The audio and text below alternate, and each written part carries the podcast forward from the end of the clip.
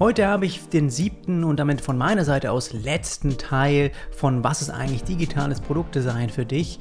Und zwar geht es bei dem heutigen Thema um visuelle Hierarchien und wie du auch Inhalte respektieren solltest.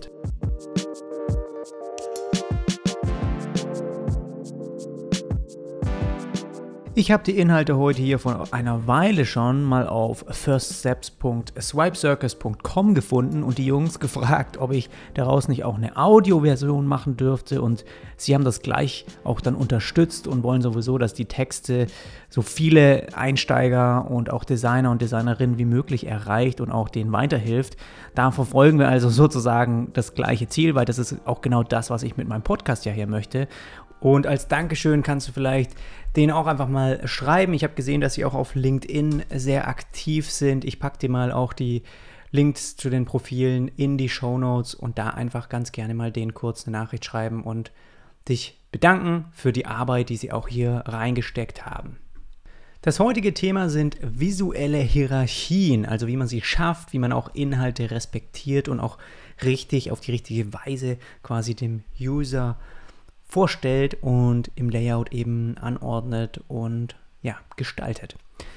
Wie bereits angesprochen, ist es wichtig, also in den letzten Folgen ging es vor allem darum, Konsistenz in digitalen Produkten zu erschaffen und auch zu bewahren. Die Einheitlichkeit bedeutet aber nicht, dass ein Produkt monoton oder langweilig konzipiert oder gestaltet werden muss. Vielmehr bedeutet es, dass du als Designer die gerade gelernten Regeln konsequent anwendest, um so ein positives Nutzererlebnis zu erschaffen. Das Nutzererlebnis beginnt bereits bei der Erstellung der ersten Wireframes.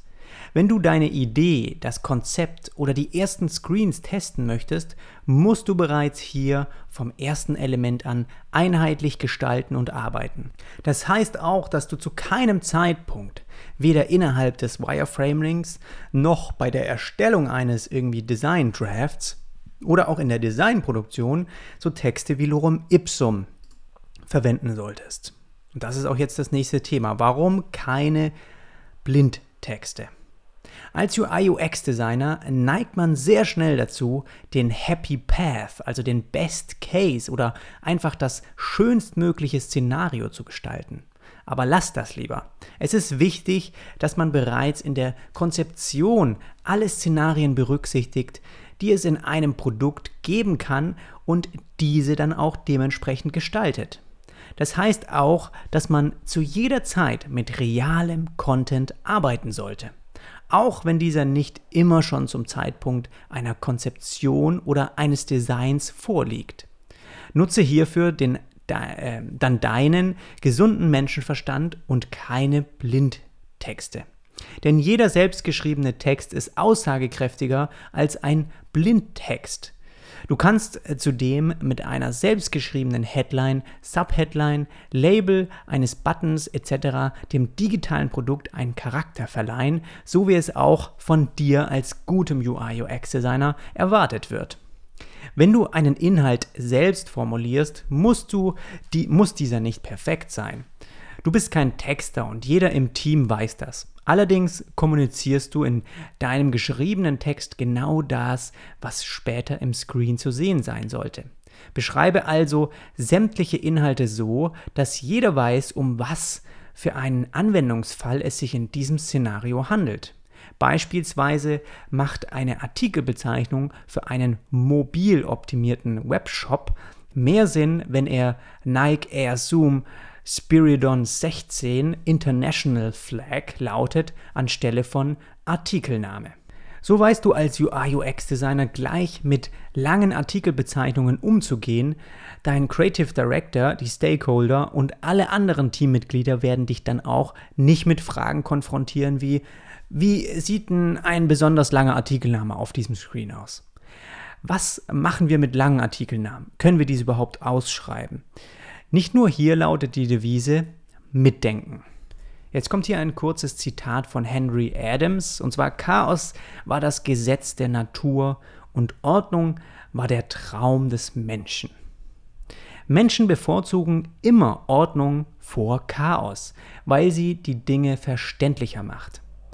Gleiches gilt für Benutzeroberflächen von digitalen Produkten.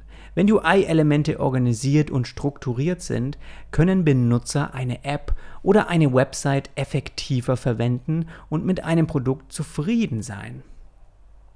Um den Inhalt für Nutzer in der Benutzeroberfläche klar zu organisieren, solltest du die Technik der visuellen Hierarchie anwenden.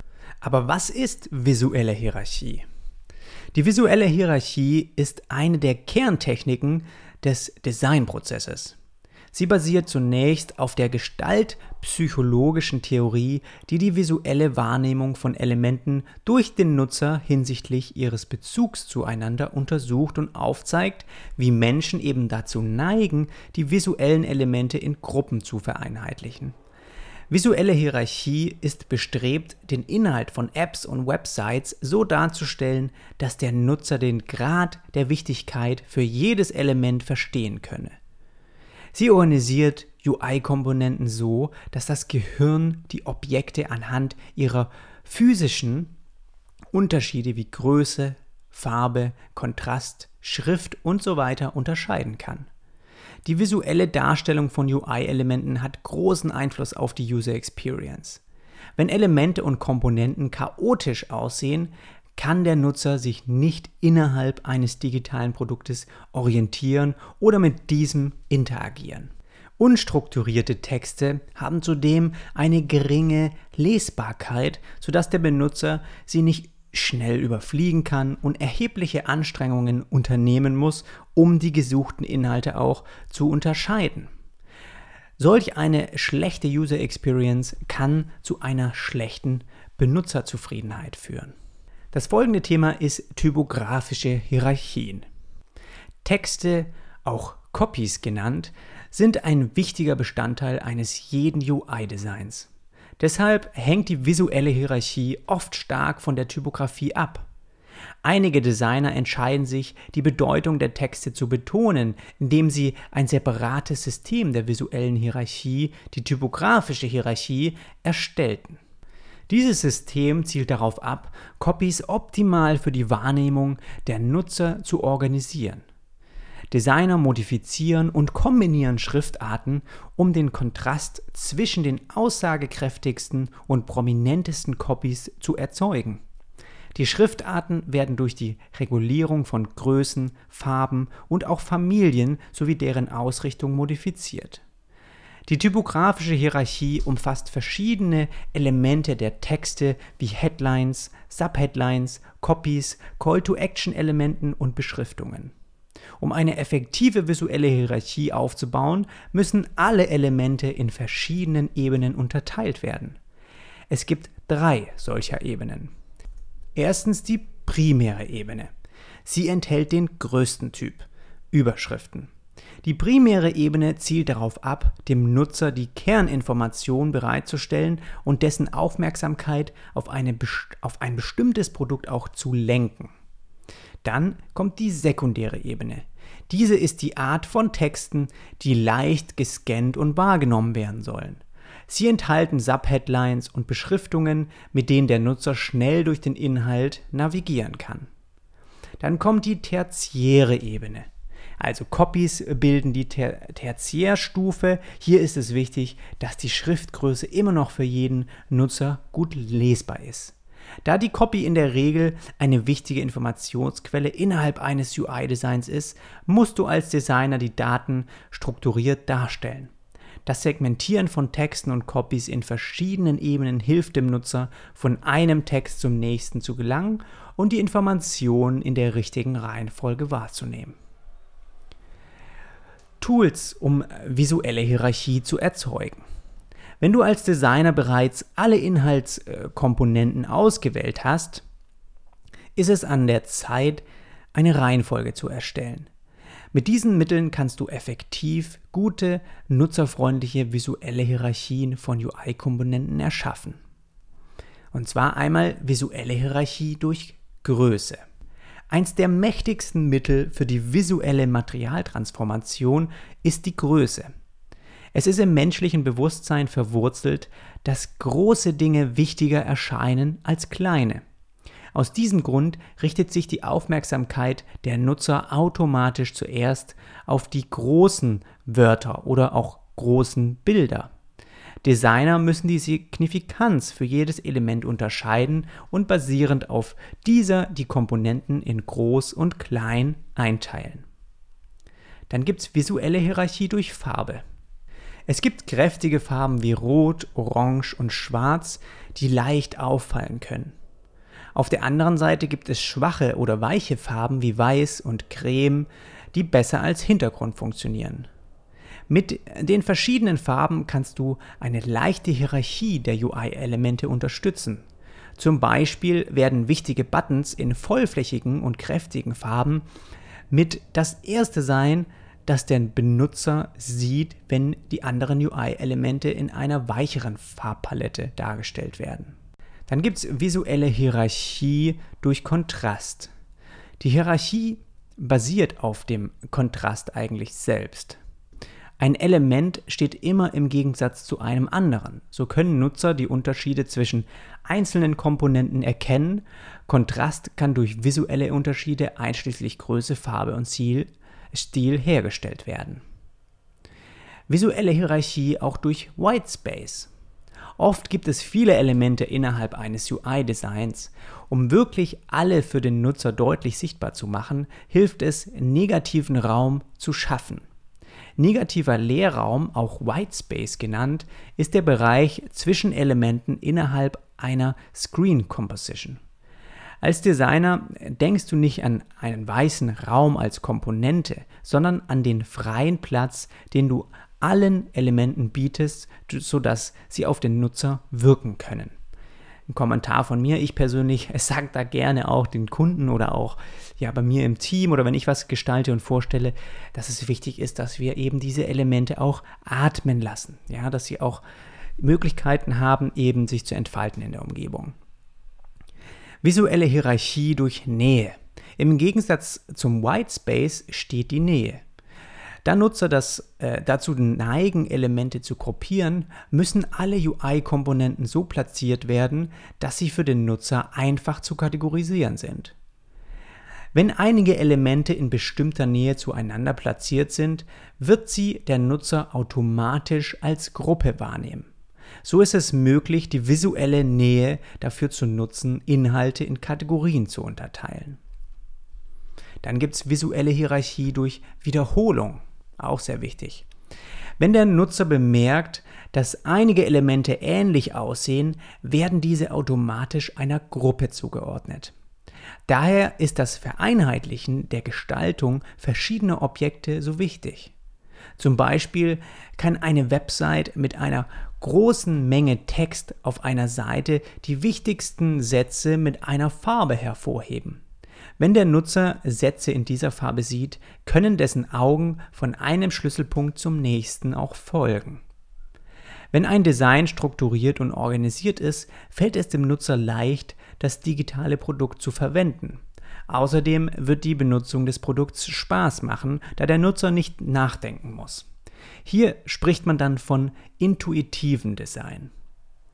Darüber hinaus verbessert eine starke visuelle Hierarchie das effektivere Erreichen von Zielen, beispielsweise den Verkauf eines Artikels, da sich die Menschen besser innerhalb des digitalen Produktes orientieren können. Verstehe als Designer also jedes, jeden Screen als Composition ähm, als Komposition, kann man hier auch sagen, die darauf ausgelegt ist, dem Nutzer das bestmögliche Erlebnis zu bieten und die Markenwerte der Brand in jedem Pixel wiederzuspiegeln. Wie wird visuelle Hierarchie eigentlich wahrgenommen? Konsumenten reagieren unterschiedlich auf visuelle Bestandteile eines digitalen Produktes. Im Grunde kannst du diese Bestandteile in einer Rangliste wie folgt anordnen. Farben, Animationen, Formen, Größe, Schriften, Materialien und Kontraste. Aber was heißt das nun für die Konzeption und Gestaltung von Wireframes, Designentwürfen und die Designproduktion als solche? Wie bereits gelernt, nimmt der Nutzer unterbewusst alles auseinander, sortiert Informationen in Kategorien ein und bewertet diese auch. Nach einer Studie der Technischen Hochschule Ingolstadt und Cope wird am meisten über die Nutzung von Farben kommuniziert. Das bedeutet also, die Farbumgebung ist der größte Kommunikationsträger eines digitalen Produktes. Gefolgt wird die Kategorie Farben von der der Animationen. Lange Zeit gab es gar keine oder nur sehr wenige Animationen, Transitions und Mikro-Interactions in digitalen Produkten und auch heute wird diese Kategorie oft stiefmütterlich behandelt. Die Studie zeigt allerdings, dass die Nutzer diesen Part des digitalen Produktes als zweitwichtigsten Faktor für die Kommunikation von Markenwerten sehen. Auch eine sehr interessante Information. Formen liegen auf dem dritten Platz. Ob ein Element rund, eckig, spitz oder abgerundet ist, wird von Seiten des Nutzers ebenfalls als sehr wichtig empfunden. Erst danach folgen die Größe eines Elements und die genutzten Schriften. Der Nutzer bewertet die Materialien wie beispielsweise Strukturen, Schatten und ähnliches auf Elementen nur geringfügig als Kommunikationsträger eines digitalen Produktes. Wichtig zu wissen ist hierbei, dass diese Studie im deutschsprachigen Raum durchgeführt wurde und auch nur für diesen Kulturkreis repräsentativ ist. Das war für mich heute hier der letzte Teil, den ich auch von dieser Sammlung hier von Swipe Circus vorlesen wollte. Es gibt allerdings noch ein paar Kapitel, die auch da auf dich warten, wenn du einfach mal bei firststeps.swipecircus.com nachlesen möchtest. Da geht es jetzt noch um eben dem User einen Schritt voraus sein, also auch vor allem um visuelle Konsistenz, um funktionale Konsistenz, dann geht es eben auch um Design für Komfort und Vorhersehbarkeit, also wie man auch wirklich intuitives Design erstellt. Auch alles schön ähm, immer wieder mal bestückt mit einer Grafik, dass man das ganz gut versteht. Auch gerade hier noch ein Thema, das ich eigentlich ganz gerne behandelt hätte, noch Weiterentwicklung von Technologie und Kulturen. Da haben sie auch noch einiges zugeschrieben und UI UX Design ein endloser Prozess. Also wirklich abschließend nochmal meine Empfehlung, das den Link, äh, den Link in den Show Notes einfach nochmal zu öffnen und das hier noch abschließend fertig zu lesen. Ich allerdings habe für den Kanal auch noch ein paar andere Themen jetzt eben vorbereitet für die nächsten Wochen und Monate für dieses Jahr und Deswegen war das für mich eine gute Möglichkeit, auch diese Sommerzeit mal mit so einer Art Serie zu überbrücken. Das fand ich jetzt eigentlich ganz schön. Und ich wollte auch noch ein Gespräch eben mit äh, Swipe Circus mit reinnehmen in den Podcast. Das folgt also jetzt noch einfach mal mit denen darüber sprechen, wie es auch dazu kam, diese Sammlung hier zu erstellen. Und da sind bestimmt die ein oder anderen Designthemen auch noch mit dabei und ein bisschen ein Austausch eben in diesem Bereich. Also Falls du diesen Podcast-Channel hier unterstützen möchtest, dann würde ich mich freuen, wenn du dir ein Plus-Abo holst auf meinem Patreon-Account. Dann bekommst du auch mehrere Sonderfolgen pro Monat von diesem Podcast hier geliefert. Und da äh, dokumentiere ich auch sehr, sehr viele äh, Projekte eben parallel und zeige dir da Einblicke, die ich sonst nirgends teile, wie ich auch die Kunden überhaupt bekommen, äh, wie ich Angebote schreibe, wie ich eben mein Designprozess ist, wie ich Projekte an Entwickler übergebe, welche Preise ich für Projekte auch im Webdesign-Bereich verlange und so weiter. Sehr, sehr, sehr transparent. Ich würde mich freuen, wenn du da auch mal vorbeischaust. Mehr Infos dazu findest du auf jonasarlet.com slash premium und den Link habe ich dir auch mal in die Shownotes gepackt und dann würde ich sagen, hören wir uns beim nächsten Mal wieder. Bis dann.